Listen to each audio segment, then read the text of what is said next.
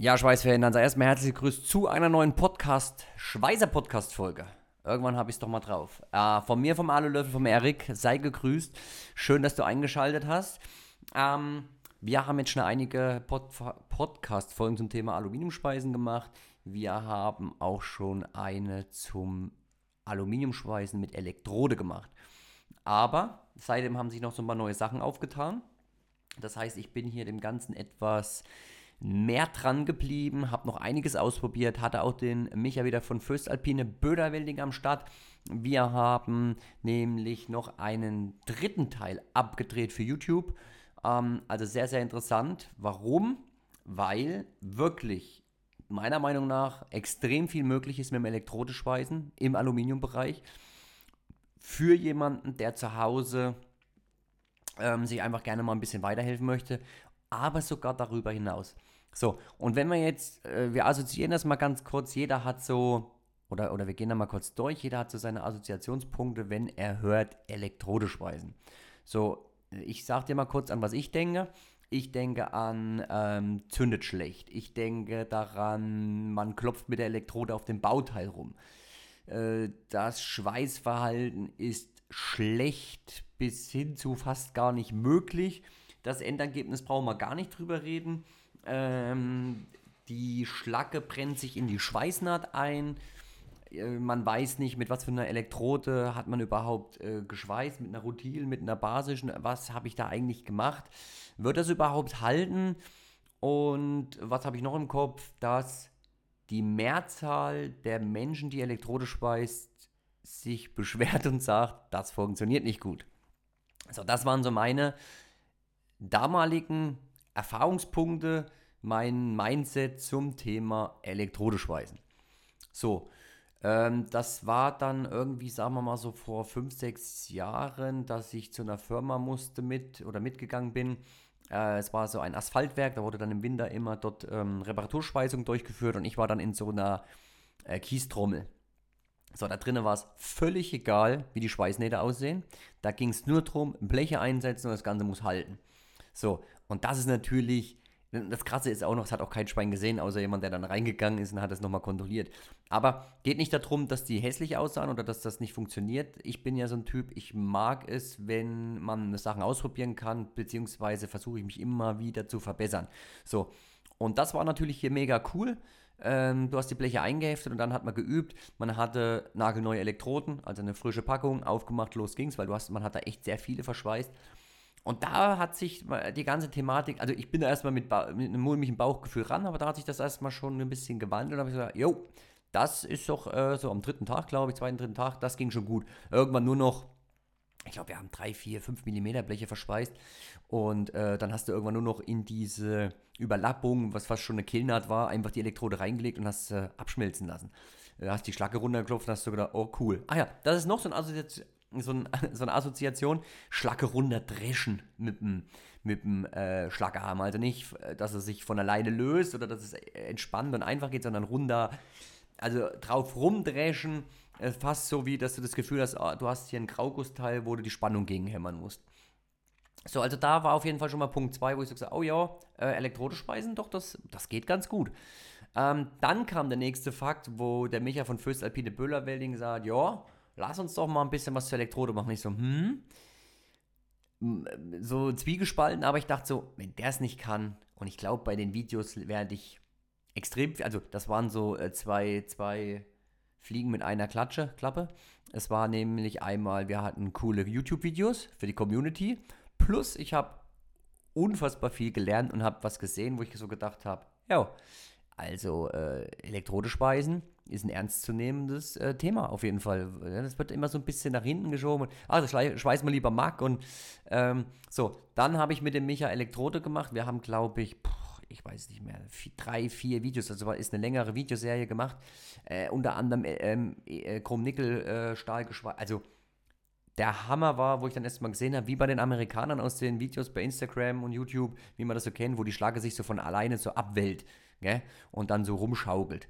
So, ja, das ist überhaupt gar kein Problem. Wir hatten dann spezielle äh, Elektroden von Föstalpine, äh, mit denen das halt definitiv einfach ganz easy genauso machbar war.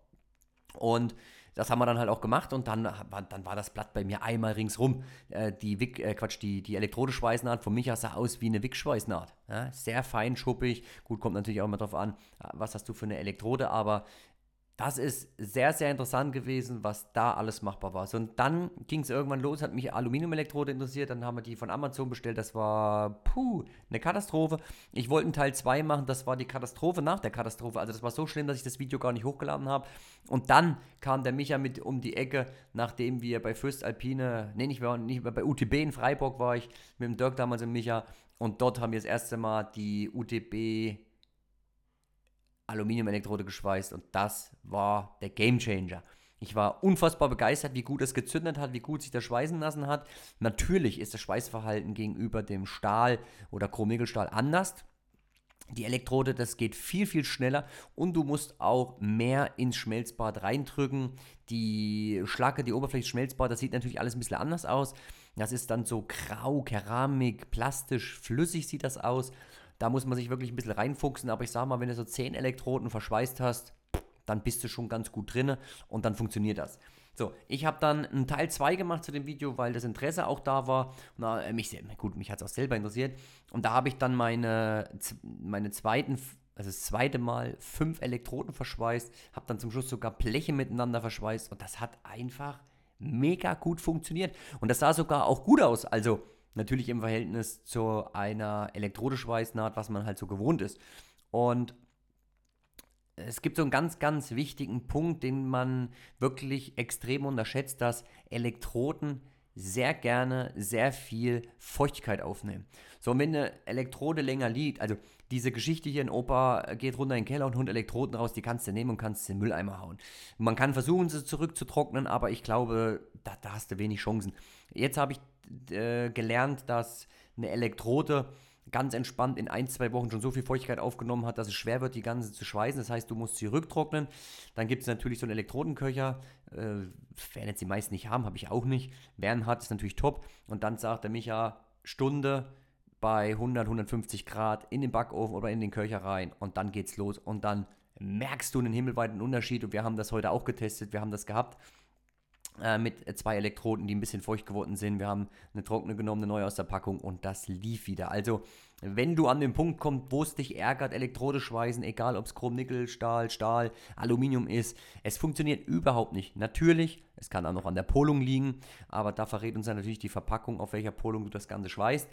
Es kann auch ein bisschen dran liegen, du hast zu wenig Ampere, so ein bisschen an der Haltung vom Brenner, aber es kann, äh nicht äh, Brenner, Entschuldigung, vom Elektrodenhalter, es kann aber auch sehr stark daran liegen, dass die Elektrode Feuchtigkeit gezogen hat. Und du glaubst gar nicht, wie krass das ist. Und so ein kleiner Hinweis, wenn du nicht jede Tropfe hörst, also jeden Tropfen vom, von der Elektrode, wie es abschmilzt, das ist wirklich, das Geräusch kann man sich so ein bisschen einprägen und auch vom, von der Optik her sieht man es, dann ist sie definitiv feucht. Und das war auf jeden Fall das Learning heute. Elektrode rücktrocknen. Und ich glaube, das wissen viele nicht, machen viele nicht, haben den Erfahrungswert nicht, keine Ahnung. Ähm, und das wird dir einfach dann bei dieser ganzen Geschichte zum Verhängnis. Mm, ich fand es wieder mega. Wir haben heute dann noch andere Profile abgeschweißt.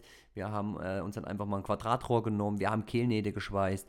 Und ja, was soll ich sagen? Das ist, das ist einfach gigantisch, wie gut das funktioniert. Und wir reden, wie gesagt, immer noch von Elektrodeschweilen. Es ersetzt natürlich keine Sichtnaht vom Wickspeisen, da brauchen wir nicht drüber reden. Alleine schon von der Sauberkeit her.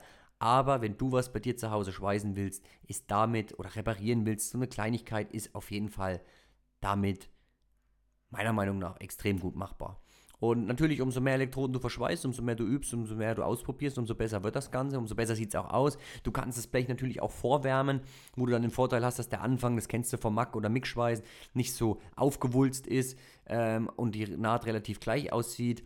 Nicht mit einem Propangasbrenner, entweder mit Aceton Sauerstoff oder mit einem Heißluftföhn, weil beim Propan hast du immer das Problem, dass sich Feuchtigkeit bildet sehr extrem. Hast du bestimmt schon mal gesehen. Und dann haben wir natürlich hier, äh, lässt sich schwer schweißen, hast eine Porenbildung, die Schweißnaht sieht nicht schön aus. Hast eigentlich nur negative Punkte, die du auf jeden Fall dir sparen kannst. Ja, und das mit den Profilen dann zum Schluss, egal welche Naht, der Eck, sogar, wir haben jetzt sogar einen Eckstoß geschweißt. Ähm, ja, das sah jetzt nicht 100 Pro aus, gar keine Frage.